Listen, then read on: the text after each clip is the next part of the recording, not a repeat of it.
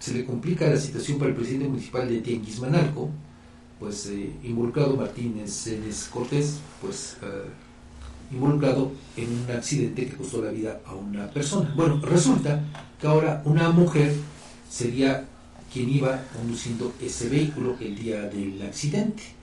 A través de eh, pues, información que ha circulado, pues le digo que a través de un nombramiento de defensor enviado a la Fiscalía General de Puebla, Cenes Cortés confirmó ser propietario del auto involucrado en el accidente, pero en este documento, fechado el 19 de enero de 2024, el edil con licencia indicó que más bien la conductora al momento de los hechos fue o era Blanca N, adjuntando copia de la identificación de esta mujer.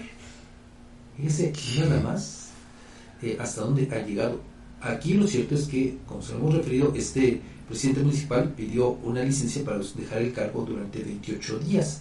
Pero mire cómo va pues eh, surgiendo esta información y ahí pues lo que llama la atención es que ahora se involucre a esta mujer.